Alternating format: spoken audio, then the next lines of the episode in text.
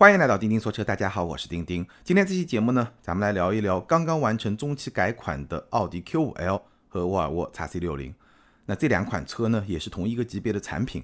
今年和明年这个细分市场会有非常大的变化，很多车型都将迎来中期改款或者是换代。比如说 Q5L 和 XC60 刚刚完成了中期改款，今年的下半年，宝马的 X3 也会完成中期改款，明年。奔驰的 GLC 会迎来换代，所以如果你对这个细分市场的一些产品比较感兴趣，手头的预算四十万、五十万要买一个豪华品牌的中型的 SUV，那这两年呢，我觉得你可以重点的关注一下。今天这期节目呢，咱们就来聊一聊刚刚完成了中期改款的 Q5L 和 XC60。那这两个新款车呢，相比老款变化不是特别的大，但也确实都有比较。本质性的变化，所以呢，今天咱们好好的跟大家来聊一聊，分析一下它们到底值不值得买。好，我们先来说奥迪的 Q5L。Q5L 新款的主要变化集中在两方面：第一呢，它的外观确实有了比较大的改变；第二呢，它的这套车机系统用上了奥迪最新的车机系统。外观方面，我们知道 Q5L 是有两个版本的设计。新款同样有智雅版和运动版两种设计，两种设计和老款变化都是比较明显的，主要是前格栅。老款的前格栅，它从视觉观感上来说是一个横向的格栅条来主导的，所以你看车头感觉比较宽。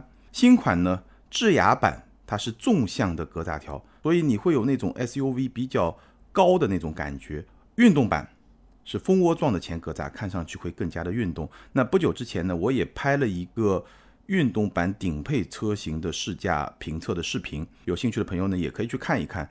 那辆车就是蜂窝状的前格栅，前脸看上去非常的运动，而且因为是顶配车型，它用了一个矩阵式的 LED 的大灯，所以整个车头一看就跟老款有非常明显的区别。你进小区，保安一看就知道你买了一个新车，这个效果是绝对绝对没有问题的。普通版本呢不是矩阵式的大灯，但是新的 LED 的大灯和老款造型也是不一样的。顶配车型从车身侧面来看呢，车身的比例是没有任何变化的，但是呢，它用了红色的制动的卡钳，这个识别度比较高，还加了一个车侧的脚踏板。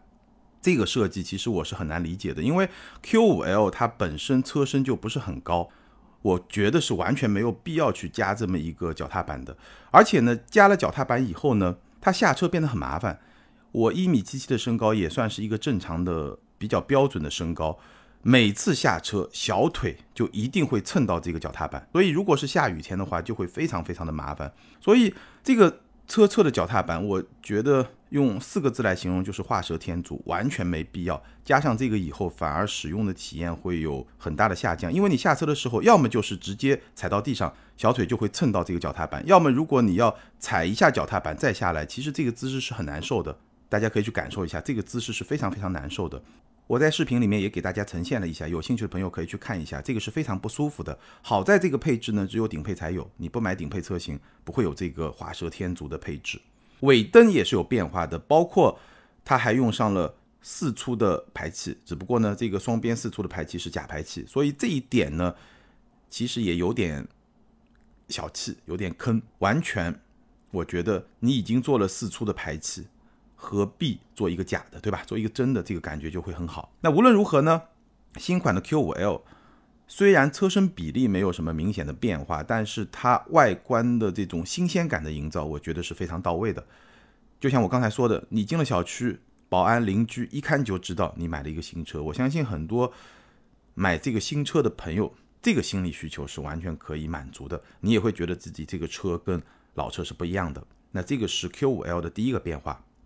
第二个变化呢，就是它的这套车机系统。我们知道改款之前的 Q5L 那个车机系统，真的就是上个时代、上个世纪的这个产物，非常老的一套车机系统。那现在新款终于用上了 SL 同款的这个车机系统，十二点三英寸的全液晶仪表盘，这个没有什么新鲜的。但是呢，它用了十点一英寸的中控的触控屏，现在是触控屏。整套车机系统的内核也跟 SL 是一样的，可以说基本上跟上了整个时代的步伐。操作的体验应该说还是挺流畅的，而且有一个很好的地方呢，它是支持无线 CarPlay 的，而且它这个屏幕的清晰度非常高。你把 CarPlay 投射到这个屏幕上以后，看上去真的跟一个 iPad 没有什么区别。这个都是非常好的。但是它的功能到底有多丰富呢？其实不知道，因为奥迪的功能的延展需要车主注册登录一个账号才能够完整的去使用这个车机的功能。那这么一个设定呢，其实有点麻烦，很多。同级别的别的一些车型的车机是不需要这个条件的，比如说林肯啊、宝马啊、奔驰啊都不需要这个条件。它这个呢是有点复杂，而且呢，因为我们一般借试驾车，你不可能有这个账号，你哪怕是借车主的车，他一般情况下也不会把这个账号给你，对吧？所以直到今天，我还没有完整的去体验奥迪最新这套车机它有多少延展功能，可能这个延展功能也没那么多，但是我没有体验过。如果咱们上海有车友买了新款的奥迪的。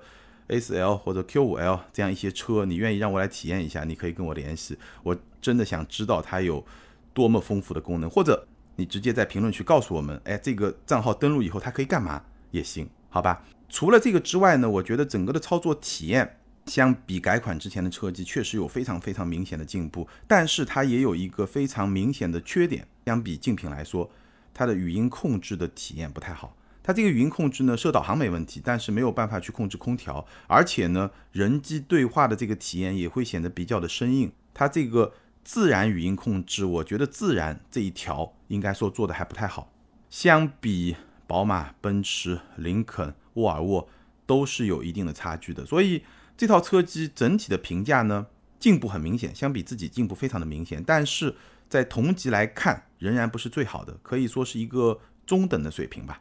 这个是改款以后的车机的变化，那基本上我刚刚说的外观和车机的这两个变化，就是新款 Q5L 最大的变化所在。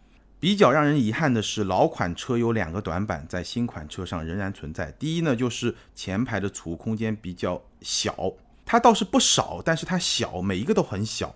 新款呢，因为车机变成了一个触控屏，所以中控台下方原来有一个触控板用来操控车机的这一块呢，露出了一个小的储物空间。包括它整个下方中控台的前面也有一个比较小的储物空间，侧面还有一个比较小的储物槽。其实数量不少，但是呢，每一个地方你要放一个比较大号的手机都放不下。唯一能够放的就是中央扶手箱那个空间的上方，它有一个小的隔板，你可以放。但是呢，那个位置放的其实不太舒服，拿起来放起来都不太舒服。所以前排储物空间这么一个短板，新款仍然是有的。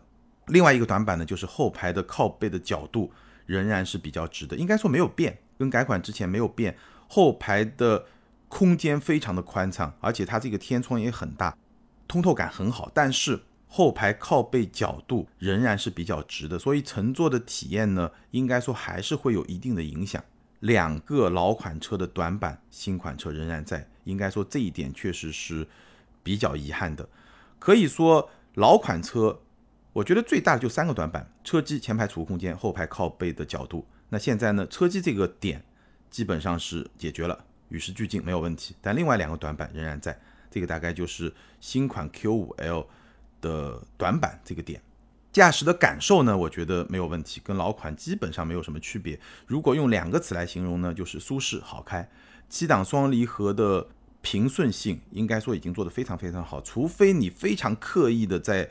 低速走走停停的这么一个过程中去感受它的顿挫，除非你刻意的去感受，如果你不那么做的话，我觉得这个车它平顺性完全没有问题。而且呢，整个底盘，它这个底盘呢不是很运动，但是呢很舒适，而且是有高级感的，也是很扎实的。我们稍微展开来跟大家聊一聊动力方面呢。两个动力版本，四零 TFSI 和四五 TFSI。那四零 TFSI 呢，一百九十马力，基本上就是一个够用的水平。四五呢，就是我试驾的这一款，两百五十二马力，整体来说动力还是非常非常充沛的。而且呢，它的低转的扭矩表现也是不错的。所以在舒适模式下，其实它这个变速箱会把转速控制的很低。包括舒适模式下，如果你深踩油门要让它降档，它降档的速度也不会很快。但是呢，日常开，因为它地砖扭矩表现不错，所以。整个的动力的表现也是不错的。那如果说你到运动模式，那整个转速会更高，动力响应会更快，包括变速箱的降档的响应也会更快，整个动力就会更好。所以四五 TFSI 这个动力完全完全是没有问题的。四零呢也是一个够用的水平。底盘我刚才说了，舒适性导向，然后呢非常的扎实。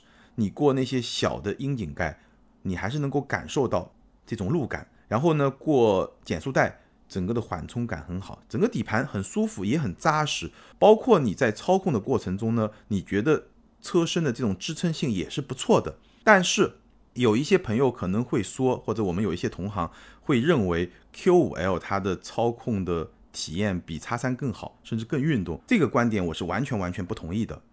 我觉得 Q5L 这辆车舒适好开，但是它绝对不运动。虽然叉三现在底盘调的也是比较舒适的，但是这两辆车在操控表现上有非常明显的本质的区别。这个区别绝不仅仅是说这个底盘软，这个底盘硬，或者这个路感丰富这么一些区别。我觉得底盘层面只是一方面，最重要的区别是什么呢？最重要的区别是 Q5L 它是一个加长轴距的车。你能够明显的感受到，在紧急变道或者中高速过弯相对比较激烈驾驶的时候，你能明显的感受到它加长轴距带来的对操控性的影响，这个是存在的。车头和车尾并没有很紧，那这一点上，叉三的表现会更好。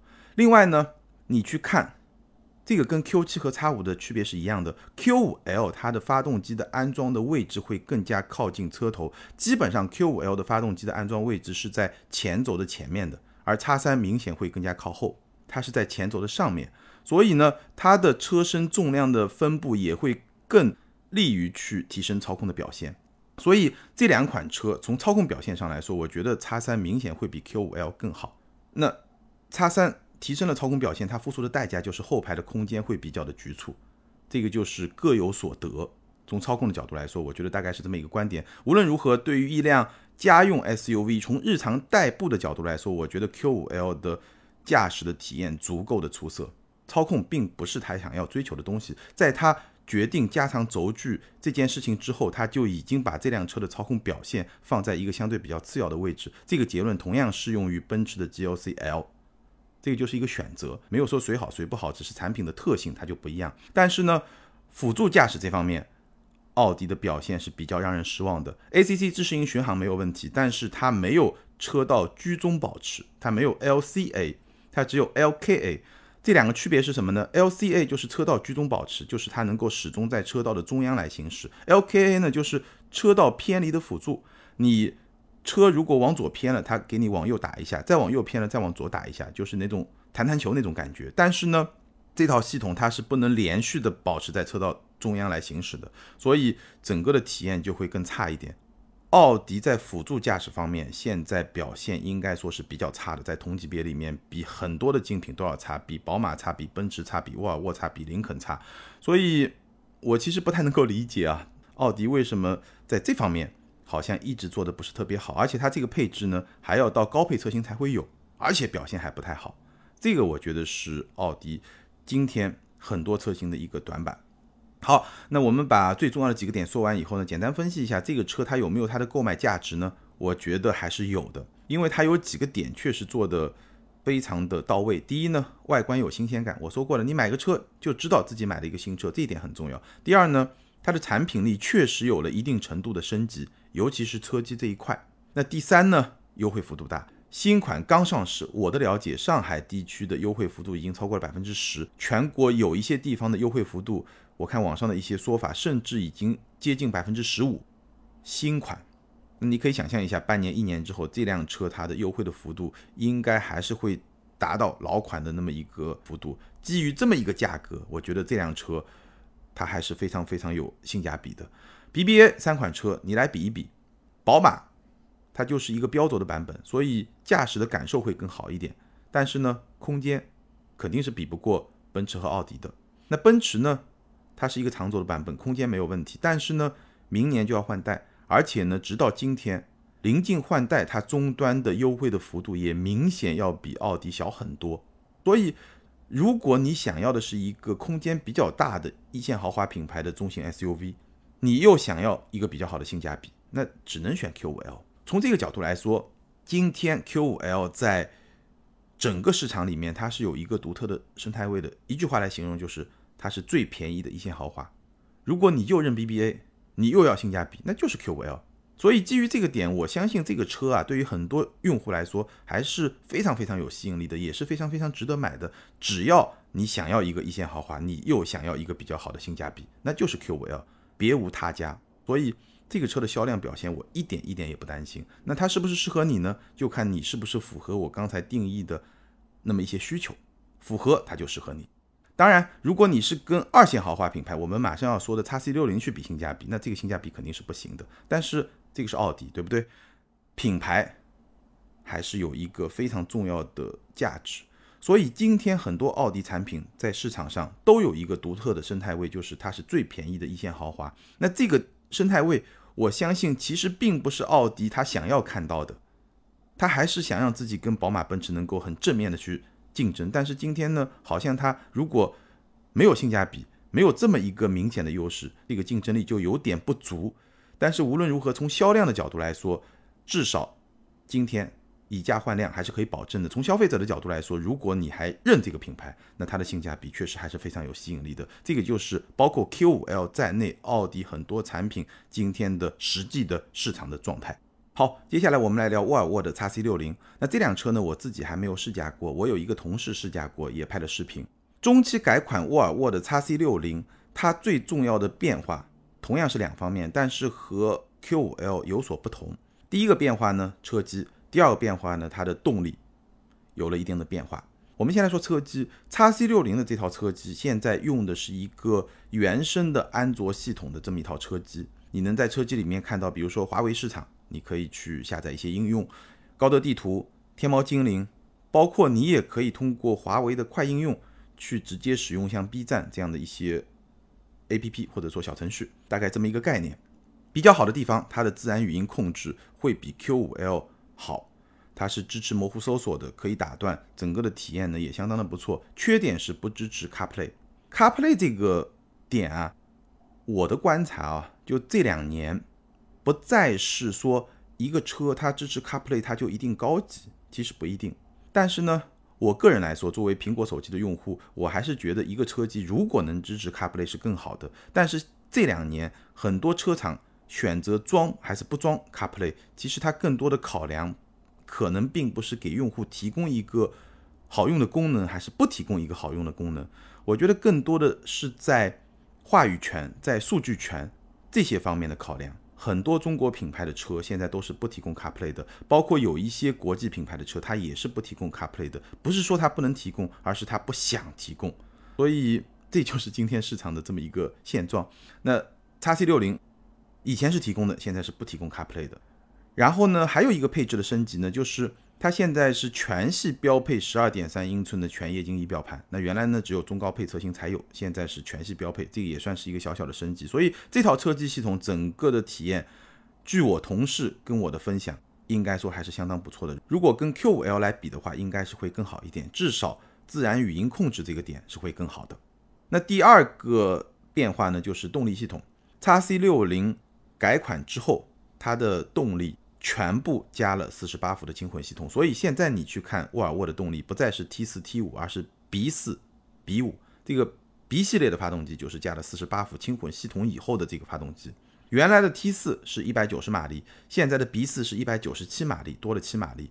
原来的 T 五和现在的 B 五都是二百五十马力，这个就是二点零 T 的低功率版本，高功率版本加上四十八伏电机以后的这么一个动力的水平，基本上跟原来差不多。那四十八伏的核心的价值在什么地方呢？我觉得从驾驶体验上来说呢，主要是它在车辆启动的过程中会更加的平顺，尤其是在自动启停工作的时候。车辆启动的过程中，你几乎感受不到震动，因为它这个电机可以非常快的把转速匹配到你当前需要的转速，无论是启动怠速，还是说你在加速过程中，它都有这么一个调转速的这么一个作用，所以整个的驾驶的感受，尤其在启动的这个环节会更加的平顺，甚至你会有一点点像开混动车的那么一种感觉。至于说省油的效果，我觉得对于车主来说，应该说是非常非常有限的。我之前开过一些四十八伏轻混的车，至少从可感知的层面来说，我觉得并没有很明显的油耗的改善，可能能够改善百公里，比如说零点三、零点四升这么一个油耗的表现。这么一个改善对于普通用户来说，我觉得是可以忽略不计的。但是对于车厂来说是有意义的。我们上期节目还提过双积分这么一件事情，哪怕是在标准工况下，零点一、零点二这么一个提高和改善，对于车厂来说同样是有意义的，因为在国家这个标准层面，在这个积分层面是有意义的。所以四十八伏怎么说呢？我觉得是一个很聪明的、很好用的技术，因为它的成本相对来说确实很低。那在很低的成本的情况下，无论是对于车厂还是对于用户，都有使用层面的一定的提升。我觉得这个还是比较好的，用户用起来会更加的体验好一点。车厂来说呢，从积分层面也会有比较好的回报。所以这个技术，我相信在未来不长的时间里面，会在非常非常多的汽油车上被普及。驾驶方面呢？叉 C 六零有一个设定，其实我不太想得通，就是在驾驶模式方面，它原来是有很多驾驶模式，包括有运动模式，而现在呢，只保留了越野模式，有一个越野模式，还有一个公路正常行驶的模式，没有运动模式。这个点我其实不太想得通，因为运动模式其实还挺好用的。Q 五 L 就是一个相反，Q 五 L 有非常多的模式，它有舒适，有运动，在舒适和运动中间还有一个自动，其实我不太理解它怎么个自动法。它就提供了非常多的模式，还有节能，还有自定义等等等等。x C 六零只提供了普通模式和越野模式，这个我觉得就是两个极端。奥迪其实不需要那么多，像自动，我真的不知道它怎么自动。但是 x C 六零就太少，我觉得运动模式还是需要的，因为运动模式通常情况下档位会更低一点，整个动力响应更好，在某些特定的使用场景下，你是想要一个运动模式，开的稍微快一点。所以这个我其实不太能够理解。那叉 C 六零的变化呢，主要就是这两块。整体上来说，产品力的升级还是比较明显的。顺便说一下辅助驾驶，叉 C 六零的辅助驾驶的配置就非常的高，所有的 B 五的车型都是配置了 L 二级别的自动驾驶，而且这个 L 二是车道居中保持，整个体验非常非常的好。而且叉 C 六零它只有一款 B 四，其他所有的配置都是 B 五，也就是说它从次低配开始就。配置了 L 二级别的辅助驾驶，这个配置无论是它实际的使用的体验，还是它的配置下放的程度，都会比奥迪的 Q 五 L 更好。好，那接下来我们简单分析一下 x C 六零的购买价值。我觉得 x C 六零在今天市场上它最大的吸引力大概是这么几条：首先，它的主被动安全配置高，包括我说的辅助驾驶；第二呢，环保健康，新车状态下同级别。沃尔沃确实是最好的，而且是可感知的最好。你用自己普通人的鼻子闻一闻，你就知道它是最好的。还有一点呢，就是跟 Q 五 L 有点像啊，它的优惠幅度非常大。上海地区 x C 六零新款的优惠幅度已经超过了百分之十五，所以比 Q 五 L 更大。那优惠之后，这个车它的性价比确实是非常非常强的。今天市场上除了 BBA 之外，同级别卖的最好的就是 x C60。所以，如果说你对品牌没有那么强的执着，那我觉得这个车性价比确实非常高。二线豪华品牌的性价比一定比一线豪华品牌更高，只不过在一线豪华品牌里面，奥迪会比宝马和奔驰更高。那如果我们把它放到二线豪华品牌来比一比的话呢？凯迪拉克有一个 x T 五，林肯有一个航海家，但是那两款车它的调性跟 x C 六零差别非常的明显，无论是驾驶的调性还是乘坐的调性，那两个是美式豪华的那种调性。而叉 C 六零是有点性冷淡风，然后呢走环保科技路线的这么一个调性，真的调性上我觉得差别就很大，所以基本上应该不需要太多的纠结，风格不一样，调性完全不一样，就好像你是喜欢 iPhone 还是喜欢华为的手机，这个就完全不一样。讴歌 RDX 是一款好车，但是呢也是一个偏科生，所以今天其实市场上的存在感应该说已经是相当相当弱了。英菲尼迪的 QX 五零，那那款车呢？我觉得产品力确实有点跟不上了，它还不如 RDX。所以在二线豪华品牌这个阵营里面，应该说 x C 六零它还是有相当强的竞争力，它的销量表现也确实是不错的。所以呢，如果从整个市场上来看，我觉得在这个级别里面，你要选车，两个问题基本上就能帮你。做出一个大概的选择。第一个问题呢，就是你是想要一个长轴的还是一个标轴的，这个就能分成两类了。第二个问题呢，你是想要一线豪华品牌还是二线豪华品牌？你的预算。那第三，再补充一个，第三呢，如果是二线豪华品牌，那你再想一想，对吧？其实最核心的选择就是叉 C 六零、叉 T 五、航海家这三个车调性。航海家跟叉 T 五还有点接近，但是叉 C 六零跟他们就不太一样。所以基本上从这些方面来选，我相信。应该不难做出一个选择。那等到这些车型都完成改款、都完成换代之后，咱们也可以专门再聊一期，把这个预算的具体的这些选车的问题和一些思路跟大家再展开来说一说。到明年这个级别，很多车型都会完成改款或者换代。